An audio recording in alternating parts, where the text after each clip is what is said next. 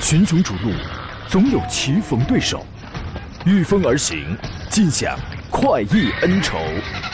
享受人车合一的至臻境界，你首先需要选对最合适的宝马良驹。精彩汽车生活从这里开始。买车意见领袖，权威专家团队聚会团购买车，专业评测试驾。主持人杨洋为你客观权威解析。这里是 Up Radio 购车联盟。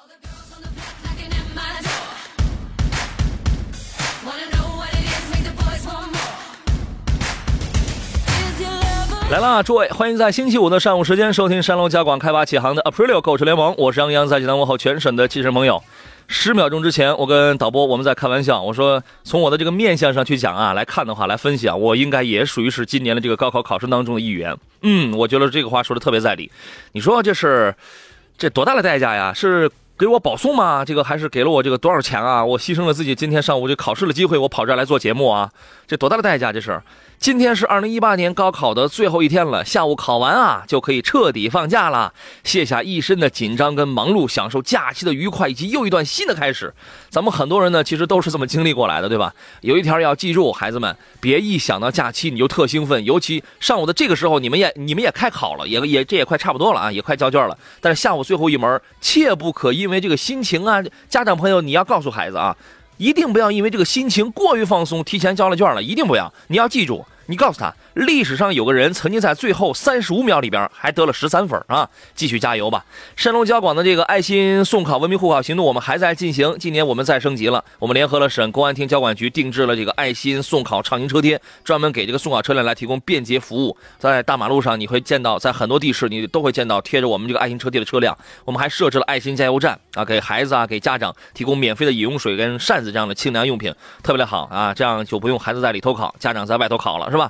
然后然后呢，在济南、青岛很多的这个城市，我们还设置了爱心加油站的这个遮阳棚，我觉得挺好的。那么山东交我们的特派记者小团队以及我们的爱心应急志愿者小团队，吩咐。全省各地的这些个考点，大家可能在听节目啊，在看我们的视频直播，也都浏览到，都聆听到了。我们给您带来了现场最一手的这些个报道。我觉得有特别，还是有家长那种紧张的情绪啊，但是也有孩子，我觉得孩子们比家长要轻松的多了，是吧？提醒各位考生跟家长，今天最后一天了，请继续带好啊证件啊，带好所有的文具吧。打车要发票，司机师傅下车的时候别忘了，咱们要提醒人家一句，带好考试用品。如有需要帮助，请各位在第一时间拨打山东交广的四零零六三六幺零。幺幺也可以第一时间联系您的老师啊。今天的十一点到十二点，我们专业研究探讨一下选车买车的问题。想真实知道哪一款车的优点跟缺点，想了解我们推荐，呃，你去买哪一款车了？欢迎跟我们来唠。直播间电话是零五三幺八二九二六零六零八二九二七零七零。几种网络互动方式，新浪微博您可以找到我，山东交广杨洋侃车，欢迎关注。车友群四八四二幺幺零零，微信公众账号请搜索山东交通广播。或者是杨洋侃车啊，您都可以来找到我们。今天做上宾的是山东首席汽车技师赵林，你好，赵老师。哎，您好，大家好。这孩子们今天就下午啊，就终于就考完了。你建议一下，这孩子们，哇塞，那个累了十好几年啊，这个今这这个今天终于有一招是可以放松了。你建议他们怎么放松啊？上哪玩去啊？哎，先是让家长放松吧。啊，是家长也够累的。今年来讲的话。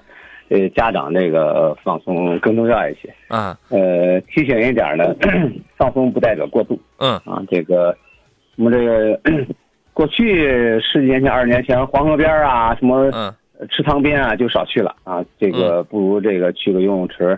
嗯，这个室内的还有空调啊，各种这个设备还齐全。嗯，啊，这一点我觉得先从呃谨慎角度提醒一下。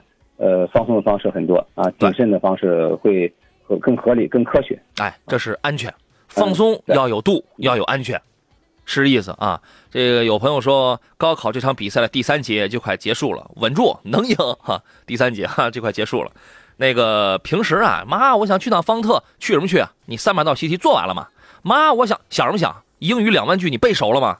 哎，平时不能想，不敢去，你马上就可以了啊！考完了你来一个周游世界，这都没问题。反正今晚油价就要降了啊。给各位留出酝酿问题的时间，我们先说油价。今天晚上的二十四点的年内成品油零售限价第四次下调将落地了，下个周期搁浅或小幅上调的概率都比较大。那么，来自卓创的观点，截至六月八号收盘，国内第十个工作日，参考原油变化率是百分之负的三点三幺，对应的汽油下调幅度是每吨在一百三十元，柴油的下调幅度每吨一百二十五元，这是二零一八年以来的第四次下调，同时也结束了三月二十八号以来国内成品油零售限价涨价居多的局面。那么，按照这个预算的幅度来计算的话，折成升价，九二汽油跌幅是每升是一毛，零号柴油跌幅是每升是一毛一。啊，加满一箱五十升的九十二号汽油，预计会省五块钱左右。下个星期呢，就是端午小长假了。那么对于驾车出行的居民而言，用油成本将有所下降。一直到六月二十五号的晚上的二十四点呢，那个时候油价会迎来搁浅或小幅上调的概率可能会比较大。哎，这个意思是，反正我们能就是端午小长假，咱们要出门的话，能凑上油价下降的这个时波了，这个时间了，是吧，张老师？啊，这个不能因为油价下降，就是说只能给做一助力吧，是这样。啊，然后这个小长假也呃，应该是明确过高速不免费的啊。嗯。呃，所以说我觉得不见得都是选择了在驾车出行，嗯，有可能乘高铁啊，或者说在市区内。嗯。呃，希望是呃，逢个节假日啊，逢个这个双休日都能有这个油价下调，那最好了。啊，那是更希望的。当然，十天一回啊。回答那一点，我觉得还是说，嗯呃，主动和被动问题。那你这是等油价下调是被动，那主动的时候你怎么开的省点儿，多注意车辆的保养，这我觉得是主动控制。嗯。呃，被动想等它降，很难。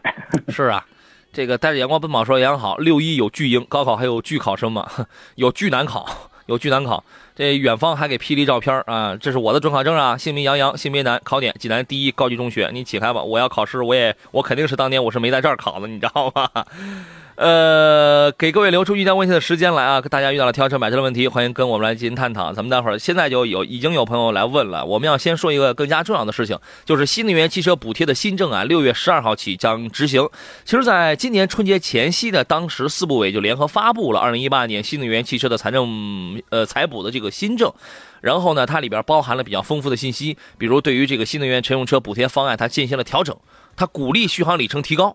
啊，就是你续航里程低的，我将不再补贴了。然后呢，根据电池能量呃能量的这个密度跟车辆的能耗来调整补贴，同时也取消地方目录破坏啊这个破除地方保护等等。然后呢，现在呢马上就要到六月十二号了，这个新政啊将从六月十二号正式开始执行，差不多也就是几天的这个时间了。呃，其中有几个亮点啊。这个采补的新政，它划分出了一个很细致的续航里程区间。比如说，纯电动车的续航里程在一百五到三百公里的车型，补贴分别下调了大约百分之二十到百分之五十不等；低于一百五十公里续航的车型将不再享受补贴了。那也就意味着，我要促使你车企不再生产低于一百五十公里续航的新能源车了。你们你没有意义了，对吧？你也你也拿不到补贴了。然后呢，续航里程在三百到四百公里以及四百公里以上的车型，这个补贴将上调啊，将上调百分之二到百分之十到百分之十四不等，这就促使你的车企不断的去提升自己的产品，把技术把这个能量不断的去提升，我来给你更多的这个补贴。您觉得这里边它的意义应该是非常大的吧，赵老师？哎，嗯，固定还是在缩减补贴。啊，这是一个基本的一个状况。嗯，然后呢，也就让 大家呢在技术方面呢能有所突破。啊，更多的说，我让你在技术方面还是还是鼓励啊，让你在这个技术方面呢，呃，往上提升一下，而不是说单纯你说我做一个老年代步车呀，我带一个做一个低速电动车呀，嗯啊这种呃单纯来做了，更多的更是真正的是电动汽车。然后在这个方面呢，呃，能够有所提升。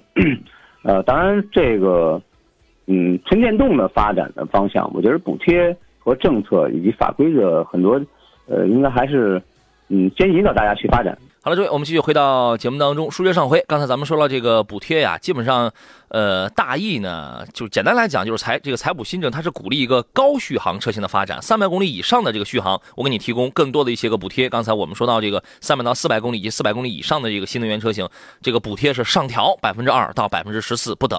然后三百公里以下的这个补贴就大幅减少，甚至于一百五十公里以下续航的车型就一分钱的补贴。都没了啊。事实上，这个补贴也一直有些变化，比如说一百公里到一百五十公里的这个续航，它的这个补贴标准，一七年的时候是两万元，但到了一八年我们就不补贴这个了，因为什么呢？因为时代在进步，国家用这样的补贴的金额的这样的方式来促使你不断的提高续航里程。因为你要说我的官方标定理论续航里程是一百五，那好家伙，那天好的时候你能跑到一百，那就是撑破天了。天要是不好呢，那也就几十公里。实际上，最终受苦的是消费者，因为消费者觉得你这东西它特别不实用啊。那国家如果继续去补贴这个东西的话，实际上那最终可能会有消费者他会不满意啊。所以说这是一个特点。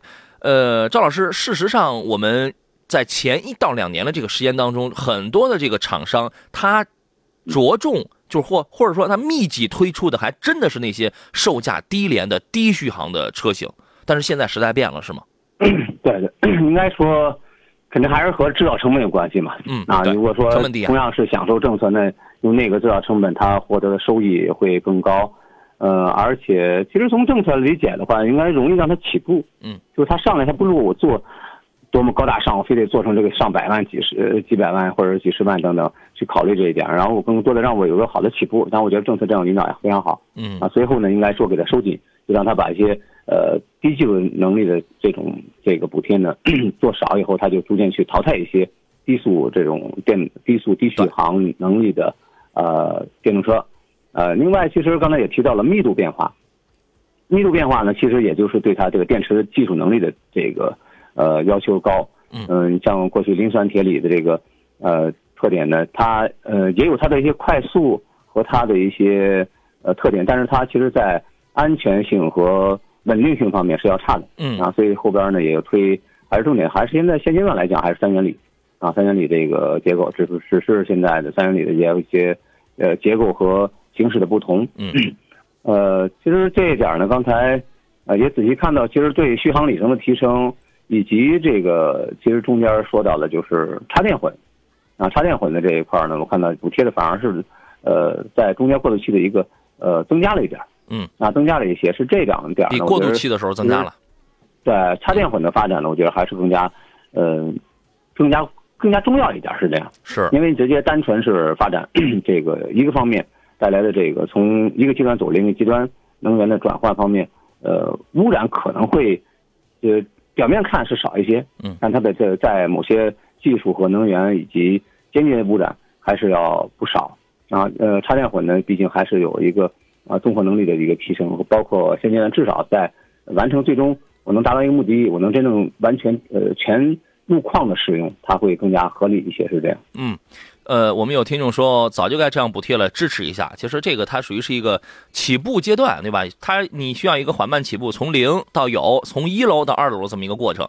简单来跟大家来说一下，二零一八年纯电动乘用车的一个补贴的标准，这是国家补贴的标准啊。一百到一百五十公里之间的续航里程呢，这个就不再补了啊。呃，另外呢，一百五到两百公里的这个续航里程的车型补一万五。然后呢，两百到两百五十公里的补两万四，两百五到三百公里的补补三万四。我们就说今年的限行标准，三百三百公里到四百公里这个续航里程补四万五。大于四百公里的补五万。刚才我们讲到这个插电混，插电混的这个二零一八年插电混动车型补贴标准，国补是只要你的这个续航里程你是大于，就是纯电的续航里程是大于等于五十公里的话，是补两万二。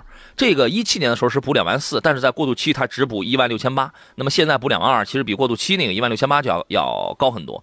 那么也就是说，第一，续航里程短的，我不再给你补了。呃，基本上是在是在多少？在六月十一号之前，因为六月十二号之前这个事儿它就要开始实行了。如果你现在啊，就是简单来讲啊，如果你的需求是一个短途代步、上下班买买菜为主，你并不看重续航里程有多长，你就看重哎，我就得买个便宜的。那么你如果冲着这个来的话，六月十一号之前是购买小于一百五十公里续航车型最后的机会。我们可以这样来讲，但是呢，一百五到三百公里以下的续航车型的补贴，在这之后也将有所减少。当然，对于那些真正追求车辆品质、有一定预算的、资金充裕的，你可以选择三百公里以上的高续航车型的。那么，我们建议你六月十一号以后再来购买这样的。补贴优惠会更大。刚才呢，我们还说到这个电池，呃，目前呢，新规呢调整之后，对于电池能量密度也提出了一个更高的要求。二零一七年能量密度最低要求是只有是呃九十 Wh，二零一八年门槛就提高到了一百零五啊。补贴不想被折扣，呃，那么需要达到一百二，然后呢，想获得一点二倍的补贴需要达到一百六啊。所以说，呃，那个刚才讲到磷酸铁锂电池，就目前面临的一个被淘汰的风险。可能就别买了啊，因为它它这个这个技术它挺难实现高能量密度的。三元锂电池目前阶段将成为这个市场的主流。我觉得这些条款咱们这样一分析之后，会对在考虑买新能源车，我什么时候买？我十一号之前买，我能买到什么样的是划算的？十一号之后买，我能我买什么样的？我能多领补贴的？哎。这个您做一个参考吧。莫运说话说，油价上涨下降对我来说没什么影响啊，下降下降一毛两毛的我都忽略不计的哈，要降降个块八毛的这还差不多，因为我一年才跑七千公里，再贵我也再贵我能花多少多少钱啊？这个这个事儿吧，就要奉这个观点就要奉献给那些还没买车，然后就不停的在这纠结这个车比那个车油耗多很多的人，这要奉献给你们啊。呃，看大看来看大家挑车买车的这些个问题，过于到了呃拿捏不定主意，不知道该买什么车的情况下，欢迎跟我们来聊聊。直播间两路热线是零五三幺八二九二六零六零八二九二七零七零，您还可以给我发微信啊，发微博、发 QQ，我全部都可以收得到。微信呢，请你发送文字问题到山东交通广播的微信平台，或者到杨洋侃车的这个微信公众号，第一个杨木字旁，第二个杨提手旁，单人旁，侃大山的侃啊。天道酬勤是今天第一个提问的，他说他问的是昂科威的二八 T 的豪华版。豪华版的这个四驱和福特锐界啊，锐界的话，你基本上现在四驱豪锐现在也优惠四五万了，对吧？要求是油耗和小毛病要少，后期保养费用要低一些，啊，油耗跟小毛病要少，后期保养费用要低一些啊。赵老师，根据他的要求，您会是一个什么样的判断呢？你们这是锐界和哪一款车？昂科威，昂科威的四驱豪华，这两个车优惠完之后，价格 四驱的豪锐版的锐界优惠完之后，反正差不多，价格差不多。是啊，嗯。呃，如果刚才说到的一个后期用车的话，那我觉得昂科威，呃，还是要好一点。嗯，啊，还要好一点，就是基本上是，呃，在维修成本方面和用车成本方面，嗯，它略微还是要略微省一点。嗯，这样，毕竟可能相差不太大，但是不至于要的偏差。因为毕竟呃，前者的那个在维修保养和一些这个使使用方面，呃，基本上属于。和这个车的价位买的就感觉，嗯，非常相当。那买的不算便宜，用着也绝对不让你便宜那种感觉。嗯，这样，对，因为他的要求就是想要后期油耗、保养费用，因为小毛病这两个车都没什么太大小毛病吧，对吧？他就要求油耗低点后期保养费用低点那那就昂科威了，啊，那么你可以忽略掉锐界的优势，空间也大，然后呢？这个从配置上，锐界有些配置是不如昂科威，但有些地方的配置真比昂科威好。你就比如说它那个，你你看了那个方向盘换挡，关键什么后排、第二排，呃，这个关这个关键它还有第三排，它是一个七座，空间还大。关键它的第二排还是电动的，对吧？你那个昂科威你是没有的啊，等等吧，还差这个很多的配置。但是有一条，因为你要你就要省油的话，那你就别想昂科威小啊，昂科威它肯定比锐界它是要省，它是要省一点啊。然后再看其他朋友问题，宋清华的问题是两位，我想入手一台 SUV，看好了两款车，一个是日产的逍客，二一个是三菱的劲炫，纯代步使用。劲炫我看中的是三大件逍客看中的是品牌跟后期保值，我特别纠结。啊，你说的是劲，你的意思是劲炫保值不行，逍客三大件不行是吗？求助二位给点意见吧。啊，这个您怎么看呢？嗯，其实这两款车，有些人也还在有些对比比较多一点，也明显能看出来。嗯，但是我觉得，毕竟，呃，逍客整体的这个在销量和品控方面呢还是不错。嗯，劲炫呢在一些阶段内呢，我觉得还是有它的一些呃特点，但是它不如真正来讲的话，不如逍客的在这个稳定性啊和品控方面啊，嗯，就是要好一些啊。这个我建议，反正应该，尤其是有些地区，嗯，的维修保养的方便性。那你比起来的话，包括呃日后的一个保值性，其实进线不会是。刚才我我没听到他说进线比这个逍客保值，他是这种，我觉得这个观点，呃，不不会产生那么一个概念。他看的是他他他他个人啊，觉得他看中了劲炫的三大件儿，呃，但是又同时又觉得逍客的品牌跟保值要好一些。这个言下之意说的啊，就有点像是逍客三大件不行似的，你知道吗？嗯，这三大件差别不大。呃，应该说 看重，呃，竞炫更多的还是一些，呃，在功能性方面啊，啊，我觉得这些方面要好一些，是这样。嗯，啊，这个其实对比来讲的话，我觉得还是我建议侧重一下逍客，嗯，会更好一点，是这样。好的，我们进入半点广告，稍事休息。群雄逐鹿，总有棋逢对手，御风而行，尽享快意恩仇。享受人车合一的至臻境界，你首先需要选对最合适的宝马良驹。精彩汽车生活从这里开始。买车意见领袖，权威专家团队聚会团购买车，专业评测试驾，主持人杨洋为你客观权威解析。这里是 Up Radio 购车联盟。来，诸位，欢迎继续回到星期五上午您直播的 Aprilio 购车联盟的节目当中，我依然是杨洋啊。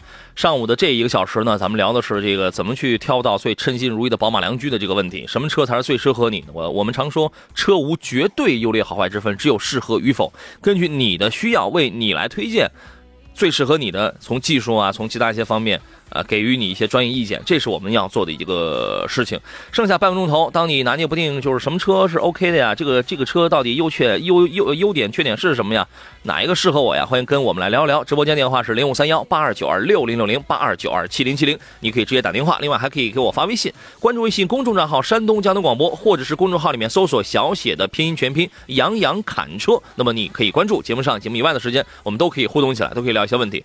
刚才我们说到那个节目一开始说到新能源。车的这个补贴，六月十二号要有一个新的调整。然后智者天空说，低续航里程车这个补贴少了，这个车价估计就能下来了，要不然卖不动。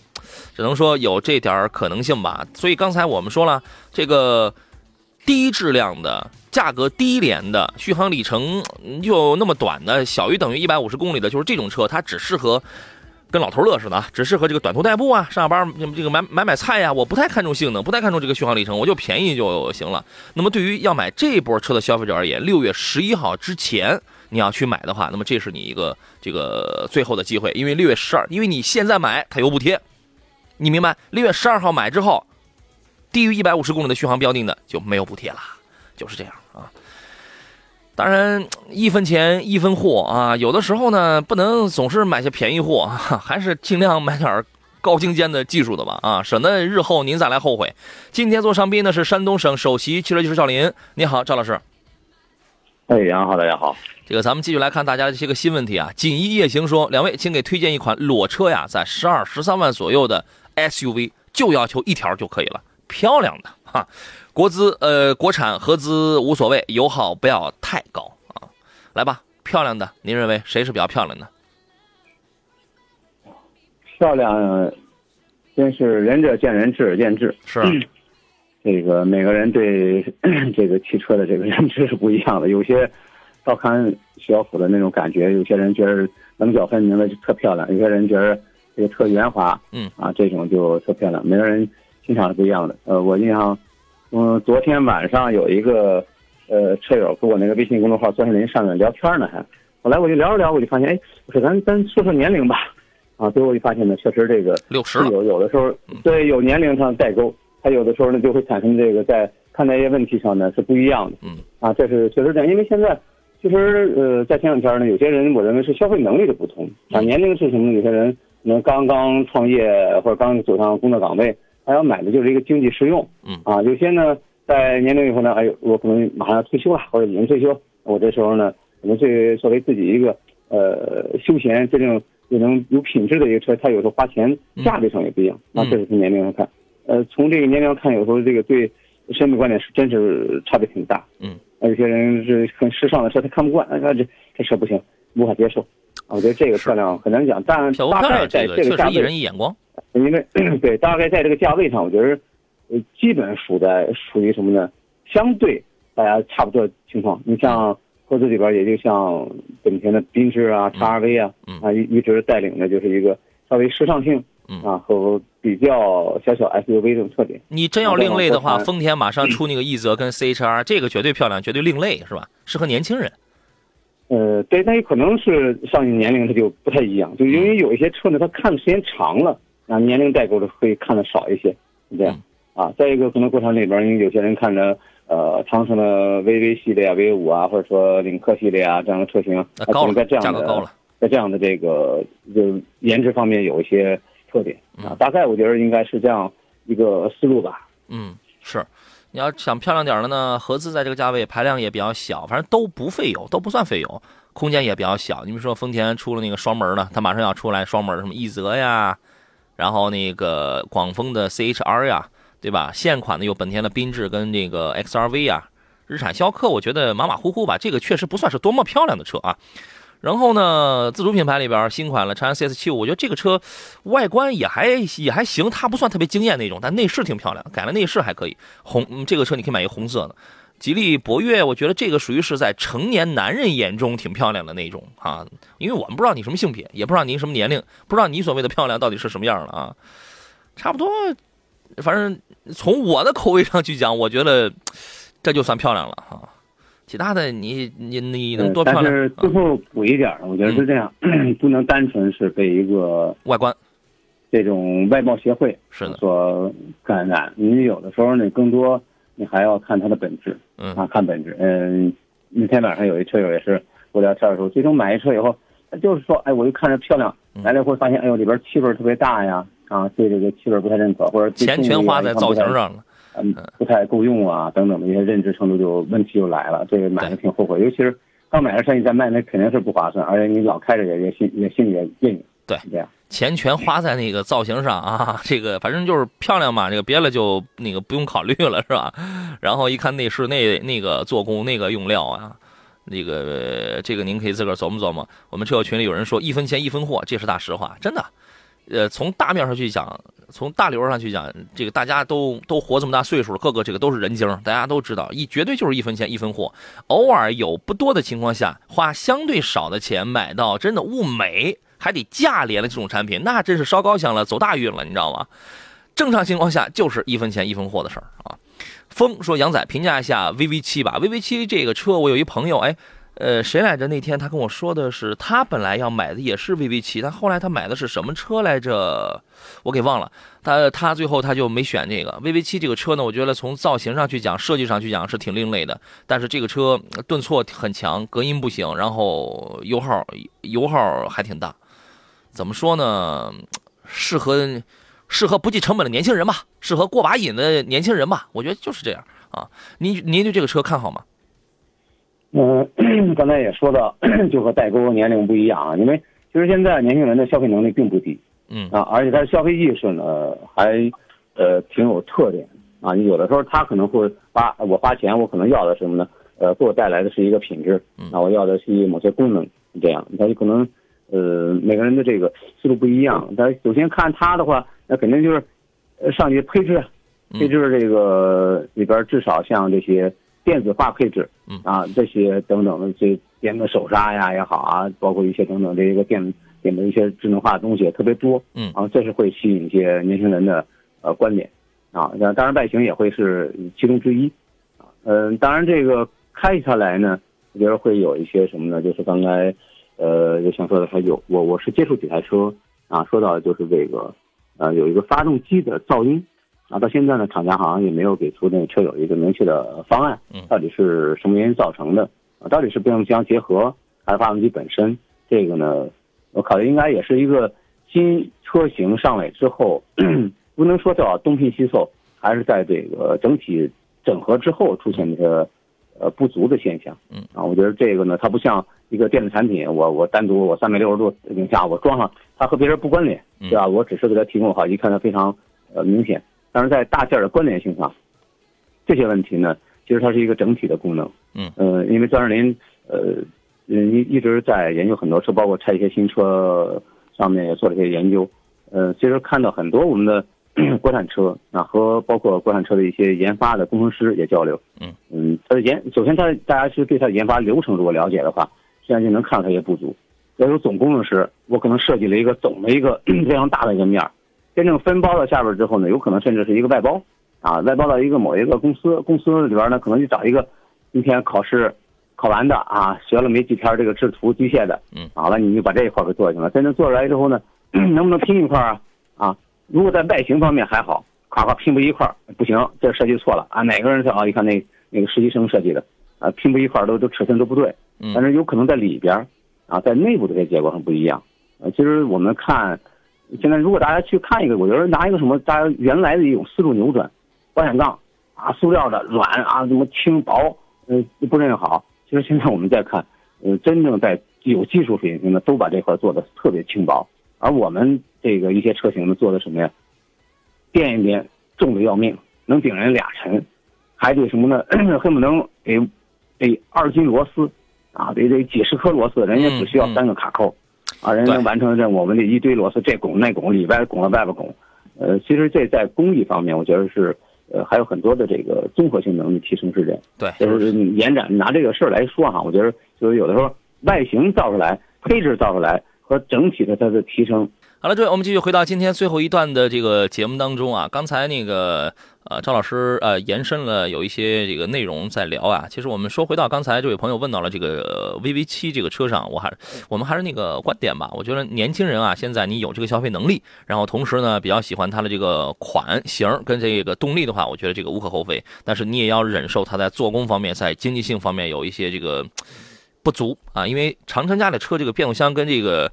呃，发动机的这个匹配啊，你去一开，你就能试出来，在位上，在低档位这个顿挫非常明显。关键这个车油耗油耗很大，我身边有那个朋友开这个车，反正得十十五六升油吧，啊，我觉得这对于一款紧凑级 SUV 来讲的话，这个成本可能要高一些了啊。呃，我们继续来看其他朋友的问题，靠谱问的是零度 1.4T 的动力可以吗？我觉得赵老师你觉得可以吗？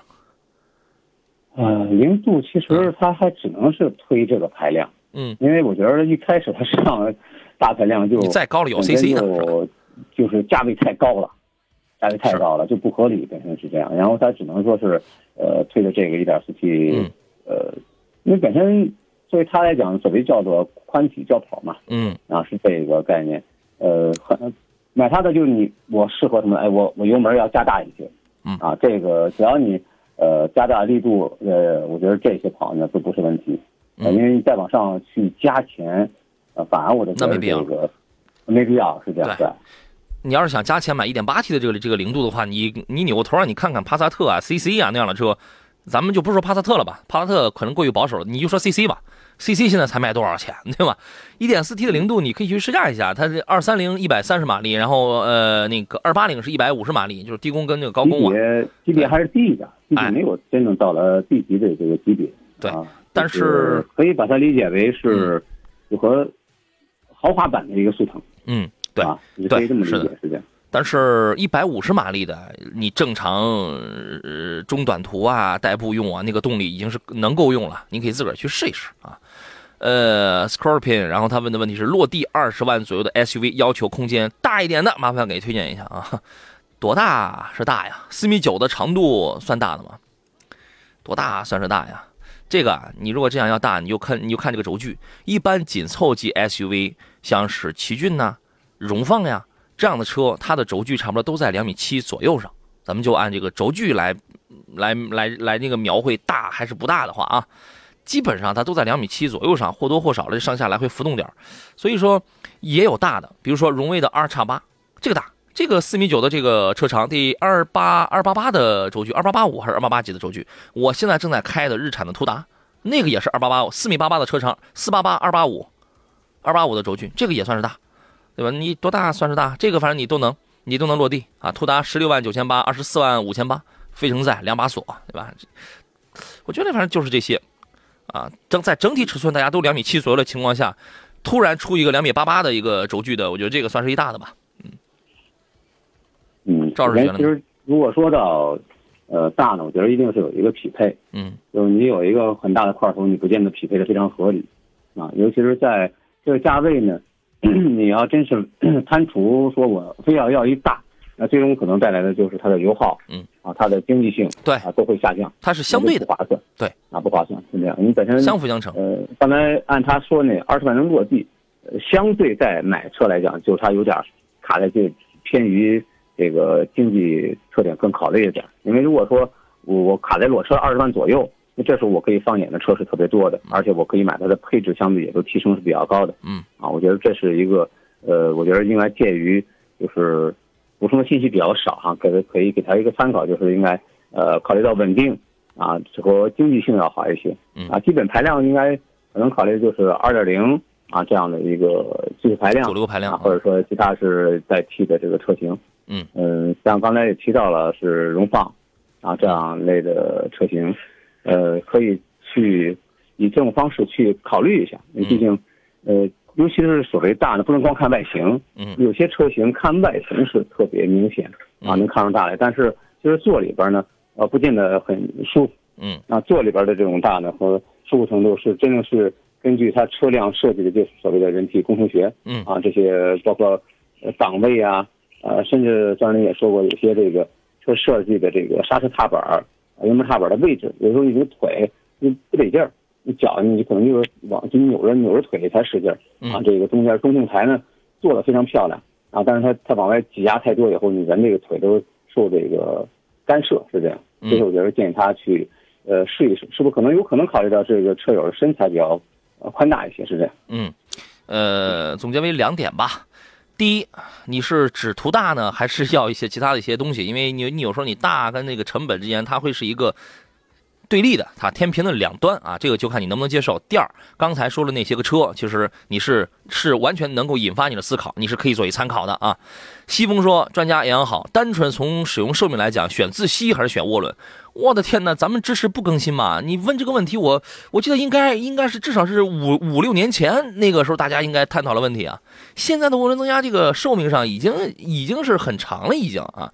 你赵老师，你觉得假如我拥有一台涡轮增压的车，呃，我因为现在没有报废这一说了，是这样一个观点啊，嗯就是张仁林的观点呢，在很多年前也说过，呃，代替上来呢是是政策主导的，嗯啊，是政政策主导的，就是应该说，呃，小排量能够代替带来的是这个增压，在不同情况下它有一定的节能，呃，同时呢，其实现在呃还有一个伴随着技术的发展，就是直喷，啊，这个多点电喷和直喷的变化，直喷的技术呢，它本身也是带来的就是能源节省和呃功率指标的一些提升，或者说至少是节油方面，它会有一些呃相对的贡献，是这样，呃。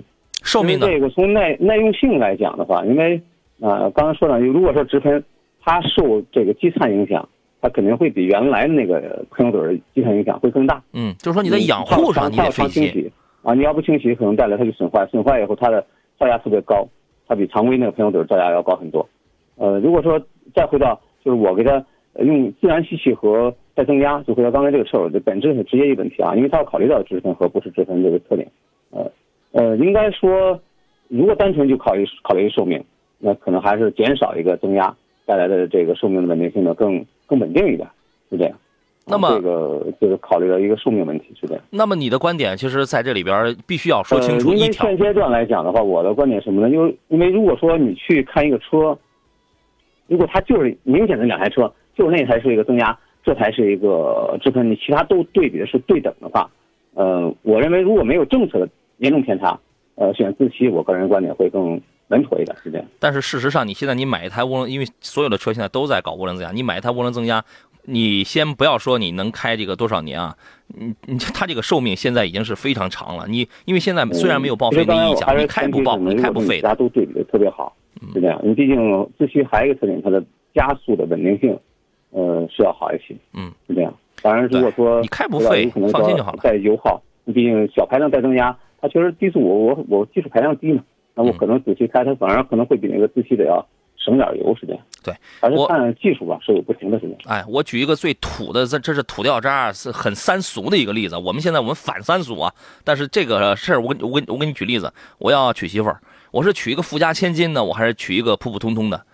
他俩寿命谁长都一样啊。富家千金，那你这个涡轮增压的，那你娶回来之后，你养活上、保养上，你得给他费点心。成本上多花点一样的啊，你开不废啊。王军健说：“杨仔，途达你开着动力可以吗？如果小改一下越野够用吗？你这个车你不用改越野都够用啊。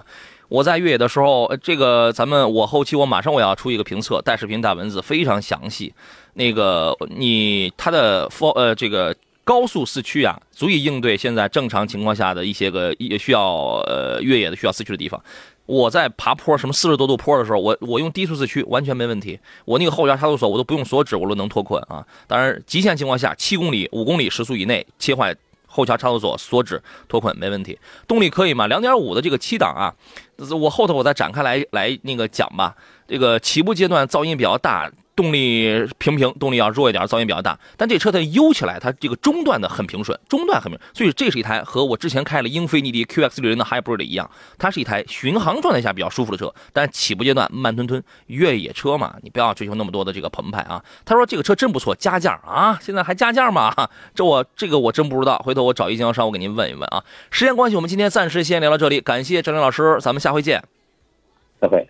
今天下午两点到三点，我依然坐镇我们的汽车维权节目《汽车帮》，我是杨洋。今天下午两点到三点，咱们准时再聊。